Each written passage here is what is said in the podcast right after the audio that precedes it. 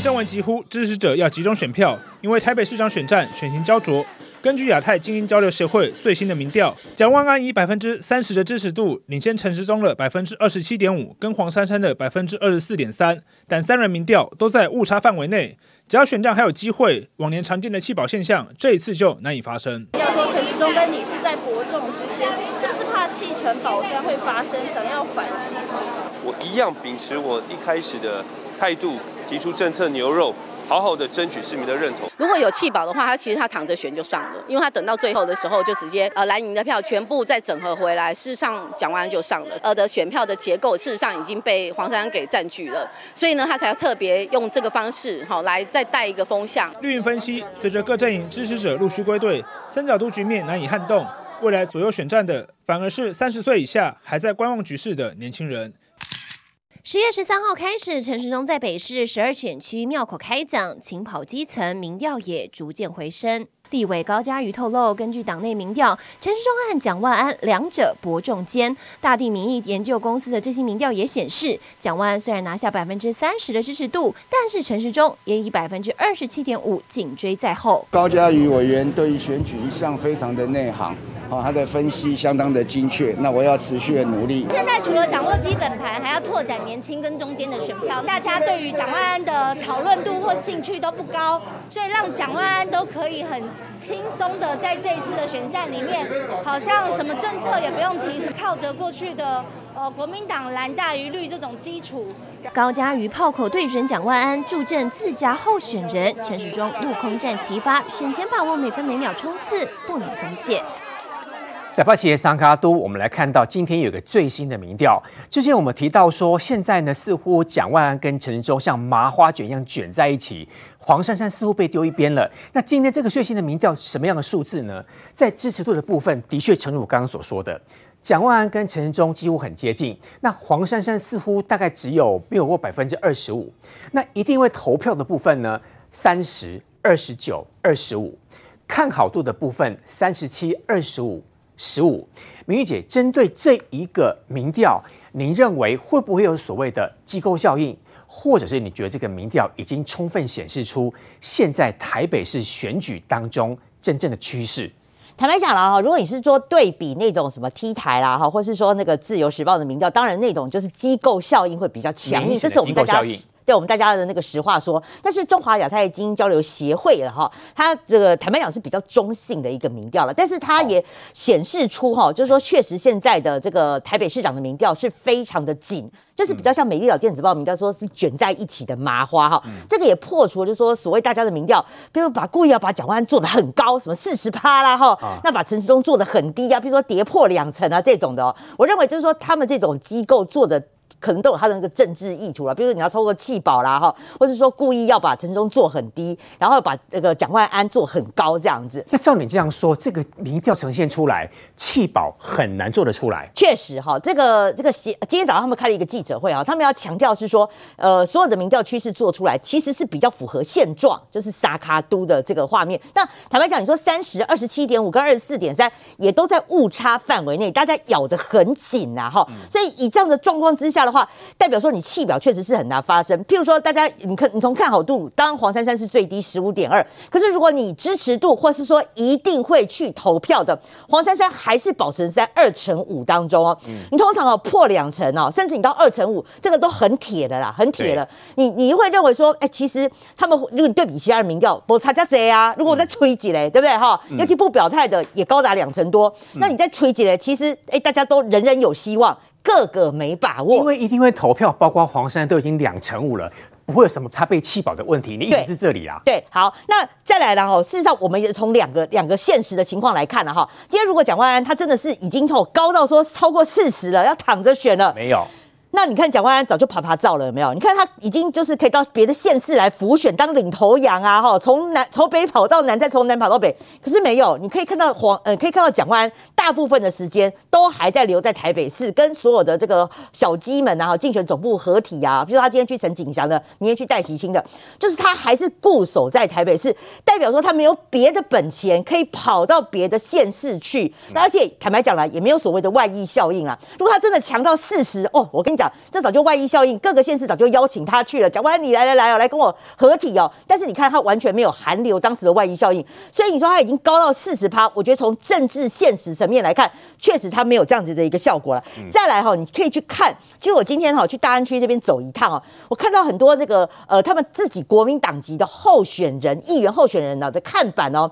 都不是只挂蒋万安呢、欸，我看到有挂跟侯友谊的，有挂跟卢秀燕的。嗯、我讲个最明白了，像钟小平，他今天我看他那个大看板好大哦，嗯、他就是跟那个卢秀燕跟蒋万安整个合体了哈。嗯、那你就想想看说，说如果说蒋万安真的很强的话，哎、欸，我不需要再找卢秀燕或找侯友谊来背书啊哈。那当然没有看到朱立伦啊，这个比较抱歉，他不够强是这样。可是你看当年韩国瑜是几乎每一个人哈都，甚至还有那个什么新北市的、啊、其他的都跑来跟他合体，这样要跟他挂看板。那所以你从议员的看板里面，你可以看出一些美感，就代表说，其实蒋万安的光环没有说亮到哈，亮到所有人都要抢着去跟他合体，因为母鸡不够大只的概念。对，所以我今天要讲一个重点哈，你今天今天是那个陈景祥，国民党陈景祥他的那个竞选总部成立哦，今天超亮的就是韩国瑜来的哈，因为韩国瑜哇，你知道他他前面其实我觉得还是有对差啦，你知道会不会演讲有没有群众魅力？因为他前面讲的是连胜文，连胜文的群众哈就感觉比较冷，但是等到韩国瑜来哦，哇，你知道那个。群众一开始他们的那个群众，我看那个画面，他们本来是这样子摇摇摇。哦，韩国瑜来，每个人卡起来这样子摇，这样子摇，哎，热情哎，就然后那个韩国瑜那个介绍什么一支穿云箭，大家来相见，哇，整个台下欢声雷动这样子，哦，那那个韩国瑜，我觉得他就是天生的那个演讲者，他一来就说，哦，刚刚连胜文讲的很激动啊，连我都想唱夜袭了什么的，哇。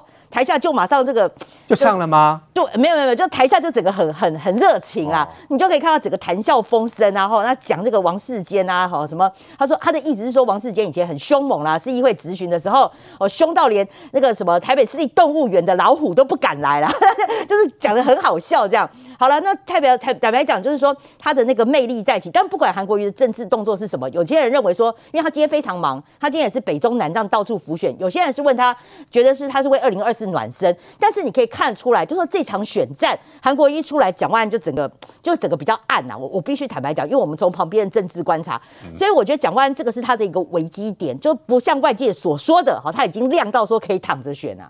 台北市要先问简淑培议员，你这几天在跑拖哈，应该选举之前一点都少瞎哈。对啊，你现在说说你现在怎么看台北市的选情？我今天比较有瞎的，可以好好讲一下。我今天哦，在我的选区做车队扫街，因为昨天号码出来嘛，吼，所以今天几号？二十二号，宣传一下二十二号双胜利哦，市长胜利，议员胜利，二十二号这样子。我今天在我的大安区文山区扫扫了一下子，包含这个呃陈景祥是下午成立，哦，他是我们大安区的国民党的呃议员，也是议长，哦，那另外还有两个议员都是在分别在早上在文山区成立，可是呢，我觉得有一个非常有趣的现象，你知道文山区的这两个议员刚好都是在我车队扫街的必经路程，嗯，有一个人数不多，有一个。甚至我不知道他是竞选总部成立，我知道结束的时候，我本来以为他是下午，就没呢，一直修订啊呢，就原来他是早上的时候就竞选总部成立完，所以那个整个场是很冷的场。哦，所以这就会如同呼应刚刚明玉姐所讲的，如果母鸡够强，母鸡所到之处，一定所有的支持者蜂拥而至，不可能连那点自己啊都没有人啊，像陈时中。我们我们之前他宣布之后参选，其实每一个人刚开始办那个呃见面会的时候，我不叫后面办呐、啊，就会有人一直打电话来说，哎，你是哪一天办？你什么时候办？我要去，对不对？因为大家要来看陈时中，结果蒋万安的场不是呢，蒋万安。蒋万安的民调看来，不管是怎么样把它做，也应该都有三成多。可是他的场却都是这种冷冷清清，感觉不到所有的支持者的热情。所以蓝营的票箱在松动哦。呃，我觉得蓝营在台北市一直是就问你了，再怎么样，它就是有三层，真的够稳哦，三层的基本票，所以可是它非常非常的冷。那你很冷的状况，就是说你铁的有三层，可是这三层你有没有办法把它激到出来投票？这又是另外一件事情，有可能没有。丢，因为你要够热情，你这三层的人才能出来投。对，不然一下子天气太冷啊，雨下太大啦，或者是确诊的人又开始多的时候，就会影响了这个投票的意愿，蒋万安也就会危险。因为你知道吗？我我很难想象，就是说如果蒋万安非常热哦，大家都很支持他，为什么小鸡的竞选总部成立这么少人？小鸡跟蒋万安的合作活动。这么的少哦，那包含车队扫街，包含看板，包含这个很多的这个公车的看板上面，哎，都放三个人呢，放侯友宜。放蒋万安跟放议员候选人，这都是非常异常的状况。嗯、你明明是台北市的议员，你干嘛去放他侯友谊？嗯、对侯友谊来讲，根本就不会有加分的事情嘛，一定就是现在的蒋万安不够强，魅力不够强，所以没有办法让小鸡整个被拉抬，所以大家才要去找那么多人，包含卢秀燕。包含这个已经退隐山林的这个韩国瑜都要再出来，原因就是在此嘛。那当然就是这个民调里面，其实我们也看得出来，就是说民进党在这里面，呃，一个比较大的危机，就是我们也够铁，而且我们我们的铁大约也就是这三层，那我们的投票意愿高过于蒋万安，所以我们每一次只要陈时中所到的场。很现实，我们所有的议员都会到。你们会休听啦？对哦，我跟你讲，真简单嘛。这个母鸡不够强，他到选区的时候，大家都有都用闪的啦。嗯，没人跟他在一边啊，没有人愿意站在他旁边，然后在媒体上面曝光嘛。所以陈时中不会，陈时中在我们的民进党的基本盘里面，他还是有一定他的支持度。不过如何我们要扩散，包含有一些比较年轻的人。哦，然后这个中中产的这个年轻的父母，确实在这一次的投票意愿里面，没有像过去在支持这个呃蔡英文一样，对，这么愿意支持陈时中。所以我认为这是后续的这个政策在推动上面，然后在这个整个呃选战策略的在诉求上面，我觉得应该要加强的部分。范老师，刚刚两位来宾都说，其实现在看出来就是选举有点冷，嗯，好像。蓝的大概就三成，绿的就是那铁三成。嗯，那黄山顶多也才两成多，你吹不出来。现在水像麻花卷卷在一起，嗯，那这个仗要怎么打？的确啦，我觉得呃，这个今年选举很冷啊，台北市也也很冷。那主要就要看基本盘了。民进党基本上在过去市长选举大概都有四十趴啊，当然除了李应元那一次二零零二年没有之外，几乎都四十趴。所以这是民进党的基本盘，要怎么样唤起？基本盘的热情，这很重要，所以我觉得民进党接下来好一定要去让这个绿营的支持者能够产生危机感，还有就是粘着性。民进党的支持者在台北基本上是比较隐蔽性的，因为台北市就是个蓝大于绿，全台湾二十二县市有新党当选市议员的地方只有一个地方，台北市还两席。我们说高雄有凤山有左营，都是军军军眷村哦。桃园也有很多军眷村，哎，新党是没有当选的，几乎快没了。新党对，可是这样一个泡沫党在台北市还可以继续存在，就表示台北市真的很蓝。所以绿营的支持者不愿意表态，所以我们看现在是二十七点五趴是亚太精英协会，那实际上投票，我想绝对不止于此。所以我觉得蒋万安三十趴会不会就是他的天花板？所以他紧张了嘛？他为什么要找这个韩国瑜来去参加这一拖？他可以不必来，因为。韩国瑜是一剂猛药，猛药就是说我可以很快达到效果。你看，我，今天那个场子很热，可是猛药也要看你的体质好不好。体质好，好，你体质如果不好，你那个猛药吃下去，可能可是变毒药哦。所以你看，为什么？你看像什么张善政，他他很希望请韩国瑜来，可以立刻让他的声势起来。我们看到像这个林根仁，他也很希望啊，让他的热情找回来，然后跟民众党产生区隔。那表示什么？表示蒋万安慌了。表示蒋万安没有那么稳赢，所以他也必须要找韩国瑜。但是韩国瑜他是个什么两面刃？我们知道台北市虽然蓝，它主要是精英蓝、知识蓝，可是韩国瑜对于精英蓝、知识蓝可能会产生排挤效果。他比较面对的是什么基层蓝？基层蓝对，就是比较中下阶层，那就是蓝营的哦。所以他到台北当然会会热，可是这些人就是属于基层蓝。嗯，但对于精英蓝、知识蓝呢，他可能吓到了。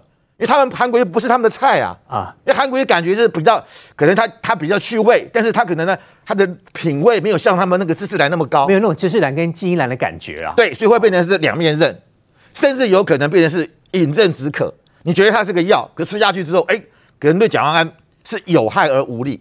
所以蒋万安现在看到看起来对啊，今天的声势是不错哦，哇，民众甚至流眼泪。可是这些票会不会反而把中间偏蓝的赶走，知识蓝赶走，年轻偏蓝的赶走？嗯，大家会觉得柯文这个这个韩国瑜啊，他可能跟台北市的氛围不同。对，另外连李蒋万安都曾经啊讲过，他说韩粉不理性，他讲私下讲不就被那个麦克风没关？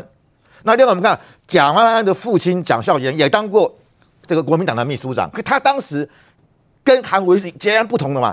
蒋万安那个蒋蒋孝严是拿着红酒哇，这个外交官对不对啊？讲英文啊啊，韩国语什么哦，喝高粱、唱歌、吃花生，对，不一样的。所以我不认为蒋万安会欣赏韩国瑜，他的家庭大概也对韩国瑜敬谢不敏，因为风格不一样，给人的印象也不一样，包括韩国瑜跟蒋万安差很大。但是他为什么现在要跟蒋万安同台？他觉得他要靠蒋万安的热度让这个选情能够拉起来。所以这个到底对于这个啊，对蒋万安是补药？还是泻药，甚至是不是毒药？我觉得现在都看不出来。嗯，要看这个这个发酵的结果。但是从这个民调可以看出来，就是说黄珊珊现在始终是第三。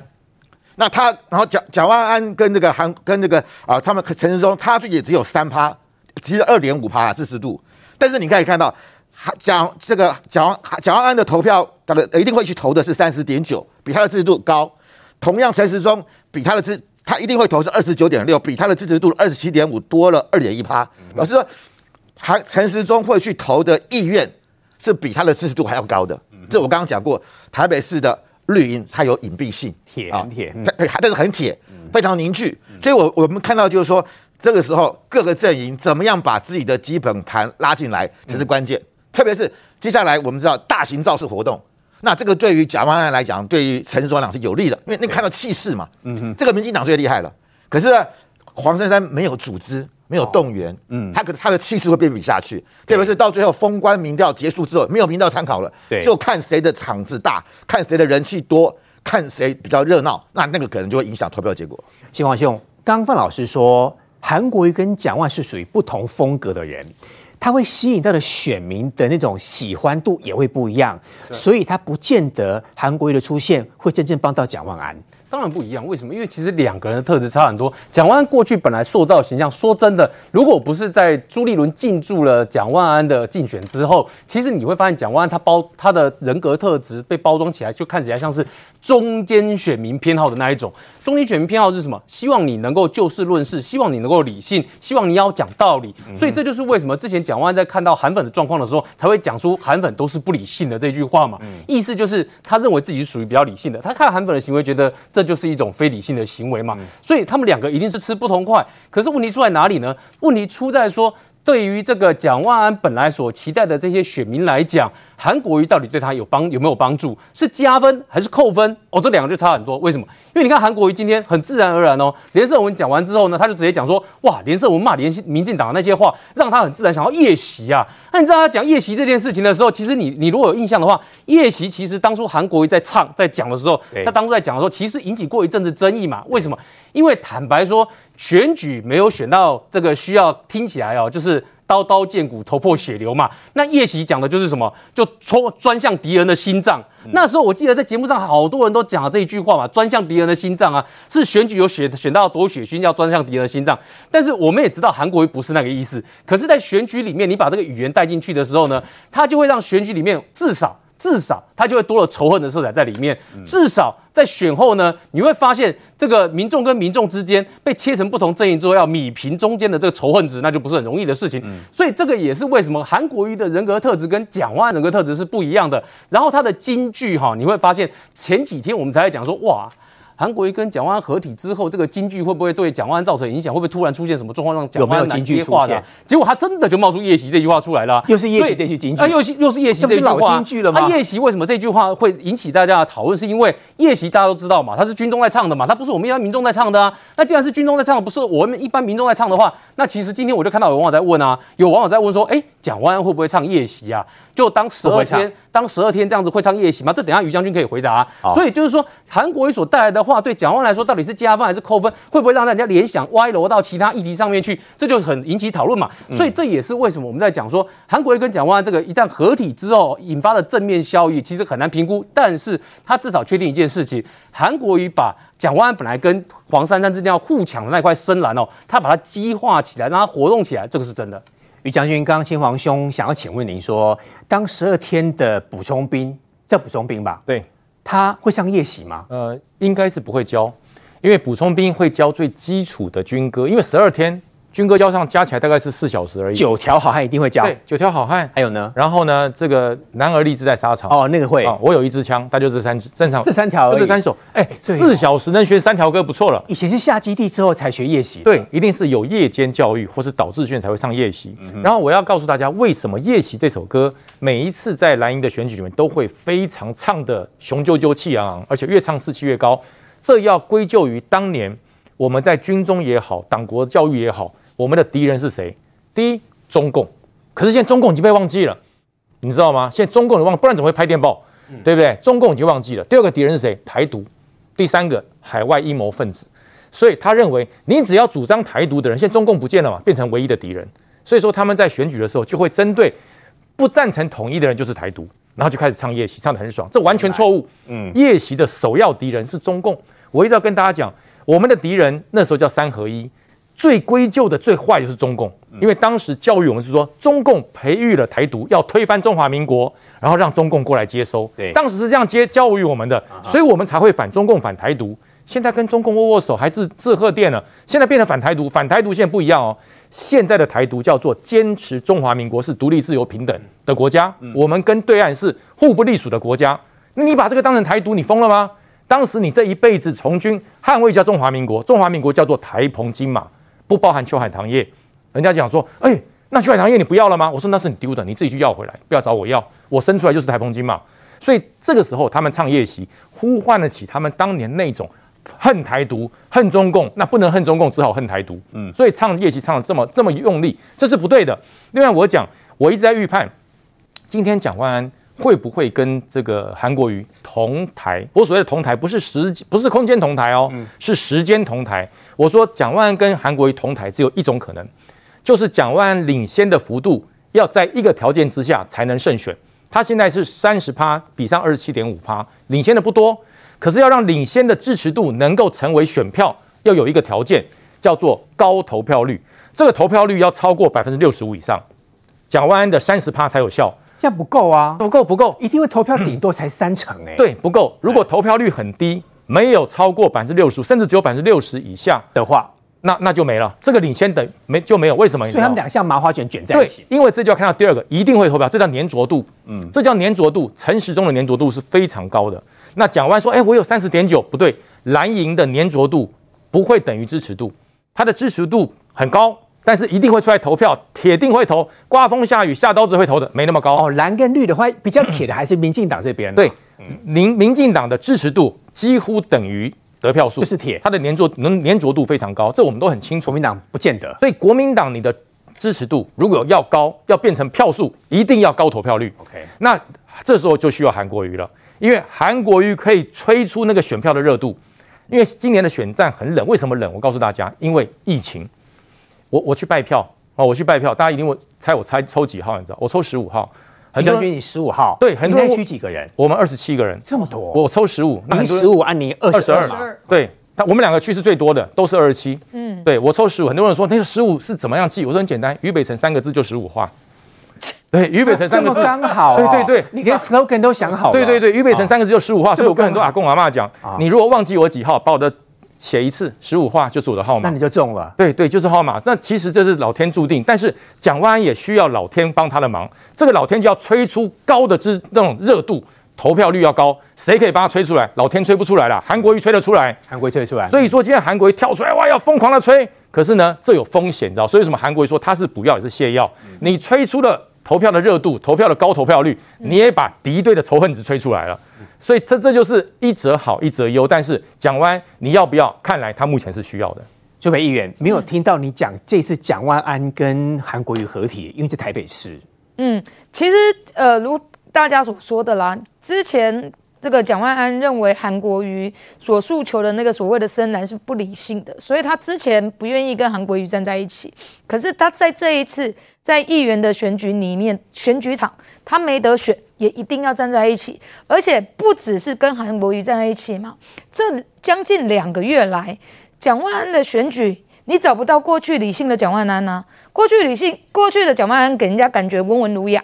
想要走一个中道路线，只想要走一个他自己的路线，有别于过去的深蓝的这个国民党，但后来选走不出来啊，越路共路天嘛。他现在的选举除了骂陈时中之外，你有他你有你有听过他任何政见吗？他两个政见呢、啊，第一个就是预约公车啊，第二个就是深蹲公车嘛。除了这两个之外，你已经不知道他有任何政见。然后他只有在怎么样？他就是一直骂骂陈时中。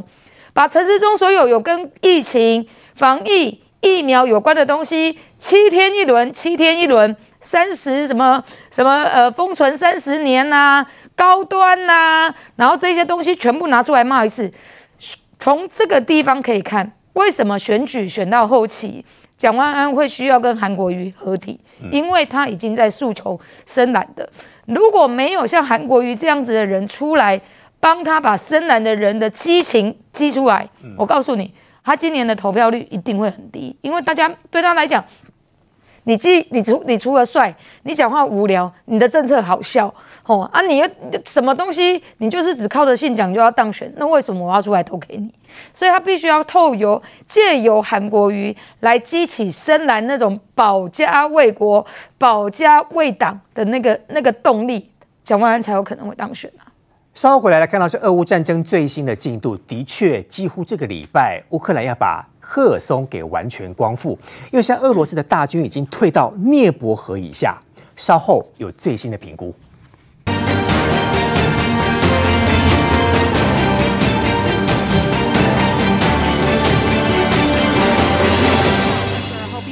习近平亲自主持，他除了继续担任中央总书记、军委主席外，还确定连任中国国家主席。而这一次通过的党章修正案，不仅纳入坚决反对和遏制台独，一如外界预期，两个确立也一并纳入党章。这是一次高举旗帜、凝聚力量。团结奋进的大会，两个确立就是确立习近平同志党中央的核心、全党的核心地位，和确立习近平新时代中国特色社会主义思想的指导地位，形同宣誓称帝。新任中央委员名单也于二十二号出炉，七名现任政治局常委中，李克强、汪洋、栗战书和韩正四人不在名单内，确定不再连任。In another signal that Xi Jinping is further tightening his grip. Uh, Li Keqiang, as well as the number four current party leader, uh, Wang Yang, they're both out, losing their party position, meaning uh, really, uh, uh, even though they may uh, keep their government titles for a while, they are no longer at the center of the party's power structure. 而会中发生一个小插曲，新任中央委员才刚选出没几分钟，七十九岁、满头白发的前中共总书记胡锦涛突然离席。Mr. Hu actually was seen talking to the male members, the staff members briefly, and then uh, being let out, at least initially appearing to be reluctantly. And on his way out, he was also uh, he also appeared to have had a brief uh, exchange of words with Mr. Xi, and also patted on the shoulder of Premier Li Keqiang。画面看到胡锦涛一脸错愕地看着工作人员，一旁的栗战书还跟他说了几句话。僵持了一下子后，胡锦涛终于站起来，似乎是与两名工作人员理论，最后一脸不悦地被搀扶离开会场，场面 十分尴尬。而当时会议还未结束。据英国 BBC 分析，请走前领导人可能象征权力转移，也有可能是胡锦涛健康状况不好，无法待到会议结束。美云姐，这个画面我有两个问题：是第一个是因为体力不好把他带走，还是其实他要跟习近平呛一下被架走？当然啦，就是说我们现在只能看画面说故事哦，因为他到底跟习近平讲了什么哈，未来会有更多的细节出来。不过当然，今天这个我先从画面开始讲起，这个画面其实是震惊全世界啊！那大家都在热烈讨论。先讲了哈，因为一开始呢，胡锦涛他跟习近平是坐在一起的，他们两个交头接耳，坦白讲讲的蛮热烈的。但是我必须讲，那个画面似乎有经过剪辑哦，那就是说讲到一半的时候，画面再回来的时候呢，那个就有看到一个年轻的工作人员，他就跑到了胡锦。涛的旁边。对，这时候有一个看点是说，这个胡锦涛的眼镜不见了。那胡锦涛的眼镜为什么会不见？有一说是说可能他自己拿下来，有一说是不是有 有一些冲突，然后他的眼镜被跌落，所以你可以发现胡锦涛的眼镜不见，这是第一。胡锦涛被打，眼镜掉了，不可能啊，应该没人敢打他啦。对，好，那第二，他们两个拉扯，跟谁拉扯？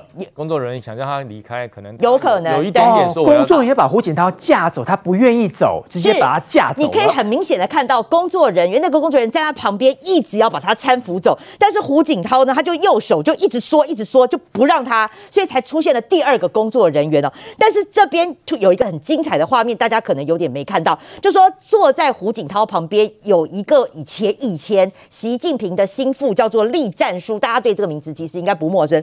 栗战书哦，这时候连其实要出来了，他是连忙要劝阻那个工作人员的，他有点看不下去，想要帮胡锦涛一把。可是这时候有一个细微的画面出来，坐在栗战书旁边的王沪宁啊，突然伸右手去拉他，意思叫他你不要多管闲事。哦，所以呢，后来这个栗战书就拿出了这个手巾啊，就开始。擦擦汗啊，擦汗，然后他就自己又默默的坐下来了哈。好，那眼看第二个工作人员就出现了，两个人呢就要把胡锦涛给搀扶走，就是我们这个画面了。对对对，你可以看出来。但是这个时候哈，有一说了哈，是说那个胡锦涛要拿那个桌上红色的文件，以看似是拿拿到了习近平的，习近平有有有伸手。把他制止啊！哈，那但真的吗？对，但这是他不是去抢习近平？因为我跟你讲，那画面其实并并没有那么连贯。然后，但是呢，这个栗战书后来又赶快就把那个红色的文件给工作人员。那可能有人说是不是拿到了习近平的？但有一说是不是说不不让他把文件带走？哈、嗯，这个中间还要再看。但不管怎么样，他就这样被架走了。对，然后最后要走的时候，哈，然后那个胡锦涛似乎有点不死心，再回过头来跟习近平要交代一些事情。他想说什么？因为没有没有声音，没有声音哈，所以说习近平看起来就是他一开始是就是说这个工作人员要架走他的时候，习近平已经有点不耐烦了，就把脸撇向另外一边，就完全不想看。因为你已经是老臣，你不要来管我啦。呃，可能是，是然后最后这个胡锦胡锦涛要走的时候，还要再跟习近平交代一些事情的时候呢，习近平就就是好像就是点点头了哈，一直就是有点不耐烦，敷衍他。那那他还有一个动作，他那个呃胡锦涛去拍拍了李克强的肩膀哈，嗯、那但是李克强完全不敢有动作，就呆若木鸡，为何？完全不敢有动作？发生什么事？然后他就然后他就整个被架走了。对，怕死，当然啊，对啊。那整个被架走的过程当中，你可以看坐在第一排的这些哈，所这些老老臣们，没有一个有动作，没有一个人敢跟他说再见，或是说，呃，连我觉得连连看都不敢看。大家都在看习近平的态度。对，习近平如果讨厌你胡锦涛，没有人敢去声援。嗯。他、啊、是就是这样啊。那回过头来了哈，其实今天有几个意义啦。第一个意义是说哈，呃，大家很很多很多人开始整理哦，就说二零一二年的时候啊，当时呢哈，这个呃等于说胡锦涛要交棒给习近平，习近平那时候是时任这个总书记、军委主席哈。然后他那时候有发表一个演讲，他还特别的称赞胡锦涛哦。他讲的这句话哈很讽刺，他说胡锦涛啊离开了，因为他那时候胡温是裸退嘛。他说称赞这两个人离开岗位啊，是体现了崇高的。的品德跟高风亮节，你看胡温当时是裸退，哎，你对比习近平现在还要做第三任万人皇帝，哎，所以呢，今天马上就有八个字出来了，就说往日高峰啊，今日被封。好讽刺哦！往日这个胡锦涛高风亮节，习近平还称赞他，哎，你离开岗位是高风亮节，嗯、今日被封，马上就被架走，被封。意思就是你在这地方浪费时间太久，你滚吧。没有，我觉得很多人会会把它做一个比较啦，就是说你你之你之前胡温都是裸退嘛，对不对？你反倒现在习近平，你是非常的霸占者哎，对，霸占者还要一直做万年皇帝哎，两个比较起来是差很多的。等于说胡锦涛的存在对于这个习近平来讲，其实是一个非常讽刺的一个对比。多么讨厌他！那最后再讲。是说，结果呢？你看今天所有哈，这个所谓团派，也就是我们号称胡锦涛那一派的，大家就叫他团派。嗯、大家很熟知的，包括李克强、汪洋、栗战书、韩正，就我刚刚讲的栗战书，对，全部都没有在最新的这个中央委员的名单里面。所以这四个都是属于胡锦涛的人，对对，通通没有在名单里面，对，都没有在里面。那他们要怎么办？团灭啊，就团灭，携手退休。但是呢，很多人会替他们感到很很，就是说会感到担心安慰，因为我现在现在没有在名单里面。代表说你被团灭了嘛？对，那团团派变团灭，那会未来会不会说在明年整个被清算？我觉得这些人的皮皮草才刚开始。范老师，嗯，明玉姐的意思就是说，只要属于胡锦涛的人，全部都不在习近平这次要求这个委员名单里面。对，就是说你们都把把把他们整个踢走的概念。对，那照这样看，是不是几乎百分之百都是习近平左右的人？对，我先谈一下那个胡锦涛被架走。第一个，不可能是身体的问题，因为他开幕式他就全程参与，他身体健康的，对他健康是健康的。但是大家想到那个画面为什么那么惊悚？大家想到什么画面？金正恩的姑丈张承泽在二零一三年十二月八号，在劳动党的中央政治局扩大会议，被所有的与会者也就坐在旁边看哦，被架走，也是架走。对，然后大家为之惊惊呆了，震惊嘛。张承泽在北韩，对，还是今日正恩的姑丈，又是党内的大佬，等于是当时跟金啊金正金金正日平起平坐，就这样被抓了。嗯，所以今天这个情况。在整个全会是两千三百九十七人哦，而且这个画面是已经央视是播出的哦，对，是很惊悚的画面，反正就是吵架啦，对，就是他就是要了那个画面出来，然后习近平就是右眼看了他一下啊，不屑一顾，嗯，那为什么习近平这么样的讨厌这个胡锦涛？刚刚讲过，刚刚明宇讲过，胡锦涛是裸退给习近平，嗯，我们知道江泽民跟邓小平当初退休之后还曾经担任过。一两年的中央军委会主席，他的意思是说，我在保驾护航，要帮下一个领导人等于帮他帮他忙。可是事实上是还是恋战权力。嗯哼，胡锦涛是完全不叫裸退，全部都不叫完全给习近平。习近平应该感谢他，可是没有。习近平现在翻脸不认人。习近平跟胡锦涛坐在一起，就是胡锦涛是裸退，那你习近平什么？你废除国家主席任期制，你想要当皇帝，两个就是个对照嘛。另外，胡锦涛的名言叫不折腾。不折腾的意思吧？我们不要用很多的政策让老百姓被被折磨，我们不要再回到过去文革的那种整个国家被耗费掉。可是习近平现在走的就是毛泽东路线啊，习近平现在搞的就是文革路线啊，习近平现在动态清零就在折腾人民啊啊！所以这两个是一个对照组，等下又回到那个共产主义的感觉，所以他要把那个对照组拿掉，哎，唯我独尊。所以胡锦涛是共青团派，他是共青团出身，他叫团派。像李克强啊、胡春华叫团派，嗯，团派完全被歼灭了。他就现在告诉中国的那些在场的两千三百九十七人，江派早就没有了，江派没了，胡派也没了，胡派也没了。对，那现在只剩习派，团派也没有了，团派也没有了，就剩习派而已。对，因为你看这次是，因为他把所有过去的章法完全废，完全是破坏掉了。嗯，过去有个游戏规则叫七上八下。嗯，你六十七岁，你还可以担任中央委员。对，甚至成为中央政治局委员，六十八岁要退休。对，好，那这一次呢？你说李克强跟汪洋都不到六十，他六十七岁哦，他们还是还可以留任哦，啊，继续留任。对，但可是王沪宁也是六十七岁，王沪宁是政治局常委，也是六十七岁，他为什么可以留？为什么就是李克强、汪洋不行？对，这这就是一个，就是说没有七上八下，只有席上席下。我习近平要谁上你就上，我要你下你就得下。嗯，所以这是在树立他的官威。不过，我觉得习近平他是在。玩一招是什么样？他应该记得，你记得那个十六号开会的时候，习近平哇讲话还咳嗽，还还呃那个念稿子本来三小时念两小时，嗯，还不断的喝水，一副我很弱的样子。然后他制造什么？就说哎，让他的反对者以为习近平身体不好，嗯，然后制造一种，然后大家可能会来来串联，串联之后，哎，习近平说哦，你们是不是想谋反？嗯，否则我真的觉得李克强跟汪洋他们两个人说实在的，还是他们两个人。怎么可能忍束手就擒呢？对，我觉得这里面可能有一个很激烈的斗斗争。当你说这个栗战书跟韩正是本来就要退了，因为他们已经六十八岁了。但是李克强跟汪洋这两个团派，加上今天胡锦涛被架走，整个共青团体系已经彻底瓦解了。于将军，在这一次二十大之后呢，有两个确立加入了这个中共的党章修正。其实这个大家最最算第一次看到了，在党章里面他解提到坚决反对跟遏止台独，纳入了新的党章。这让我联想到之前美国布林肯他有特别提到说，中国打台湾，二零二七年以前一定会做，是不是？他其实已经很清楚二十大的内容当中，习近平会做这种斗争，而且照您。判断的话，是不是的确武力犯台的方式跟时间都会提早？这当然哈，习近平这一次他在二十大结束之后，你看他的人事安排就知道了。很简单，以前中国共产党有一个传统叫做隔代接班。那习近平当了当了两任呢、本来是应该是胡锦涛指定胡春华这种隔代的可以接班了，没了，因为我要继续当嘛。那习近平心里就想，那团派的一定会心生不满。所以说我不能让你团派重新燃起来，直接把你灭了，全部把你灭了。就是在中国的共产党里面，只有一个派叫习派，其他的派全部不是归顺就是灭掉。嗯，所以为什么胡锦涛几乎被架走了。就是他一定会跟他讲，哎，你这样子是不是当时跟我们这样高风亮节有冲突啊？哦、啊，你别再讲了。而且我的的人也全部都被你处理掉了，全部处理掉了。啊、那这样子为什么大家会紧张？为什么美国会担心？为什么美国海军部、军令部的部长会这么担心？因为当习近平全面掌权的时候，他已经决定了不再走改革开放的路线了。嗯，那不走改革开放的路线，回去那种集体分配、以共产为主的方式，嗯、那么中国人民的生活一定会一落千丈。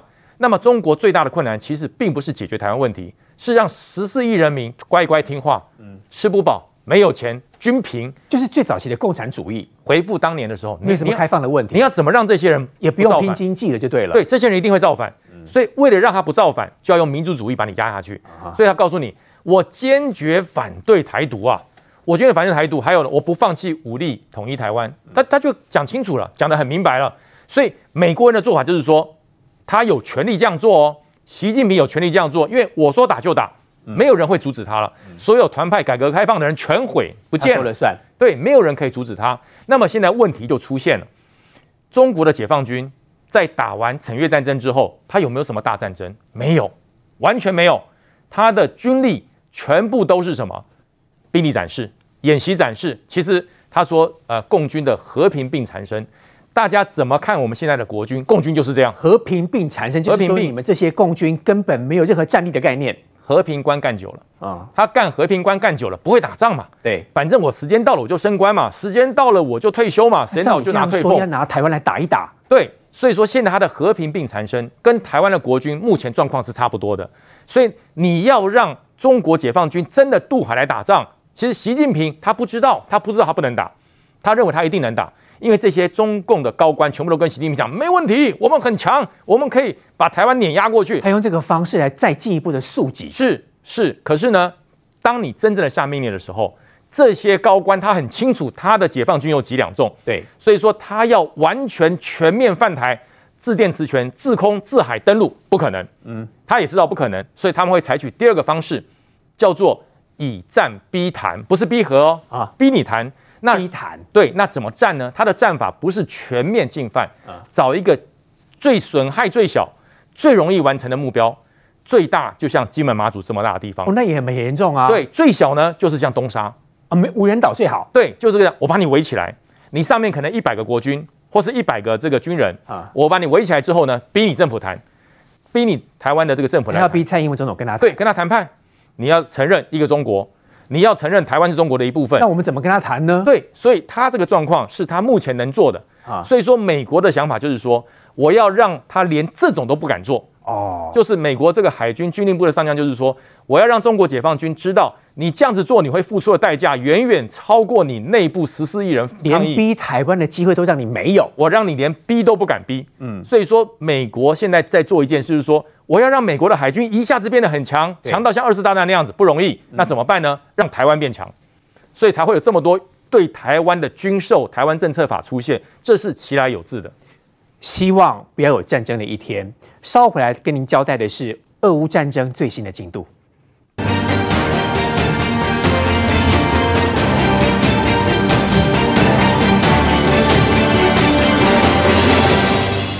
这次的二十大，美国非常的关心。诚如刚才两位来宾所说的，大家认为，包括一一包括将军都特别提到，其实武力犯台的这个几率越来越高。刚广告的时候，本来我们是要讲俄乌战最新的进度，希望需要提醒大家，在很多的资料看来，大家要特别小心，中国真的会出手台湾。对，尤其我们台湾本来就是一个危机国家。所谓的危机国家是说，我们本来就会面对到台风啊、地震啊，面对到中共这些威胁嘛。所以我们的国人本来就必须要时时要警惕自己，要做好准备。而且从这次中国二十大的名单里面，你知道，在这这我们所谓不在名单内的这四个人，没有继续连任的这个四个，嗯，韩正跟那个栗战书的状况呢，其实本来就是他年纪到了。对，所以外界观察的重点哦，其实就是汪洋跟李克强会不会下来？为什么？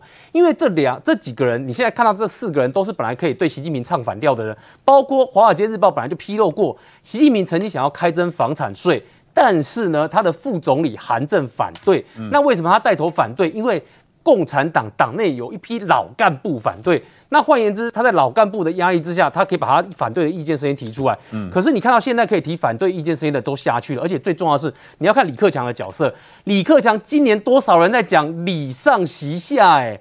这句话发酵了多久？哎，但是没有上啊！结果是先不但不但没有上，而且相反，他根本连中央委员都不是。对，对他根本连中央委员都没有。所以问题在于说，李克强为什么今年会有这么多礼上习下的声音？因为中国经济不好嘛。中国经济因为你要防疫一定要清零的关系，所以内需经济不好，然后出口状况也没有想象中来的理想。所以他经济成长本来今年说要保五点五，现在看起来根本保不到啊。那所以李克强本身是经济发展派，被中国很多老百姓视为说啊，拜托你们来救救经济的，拼拼经济状况。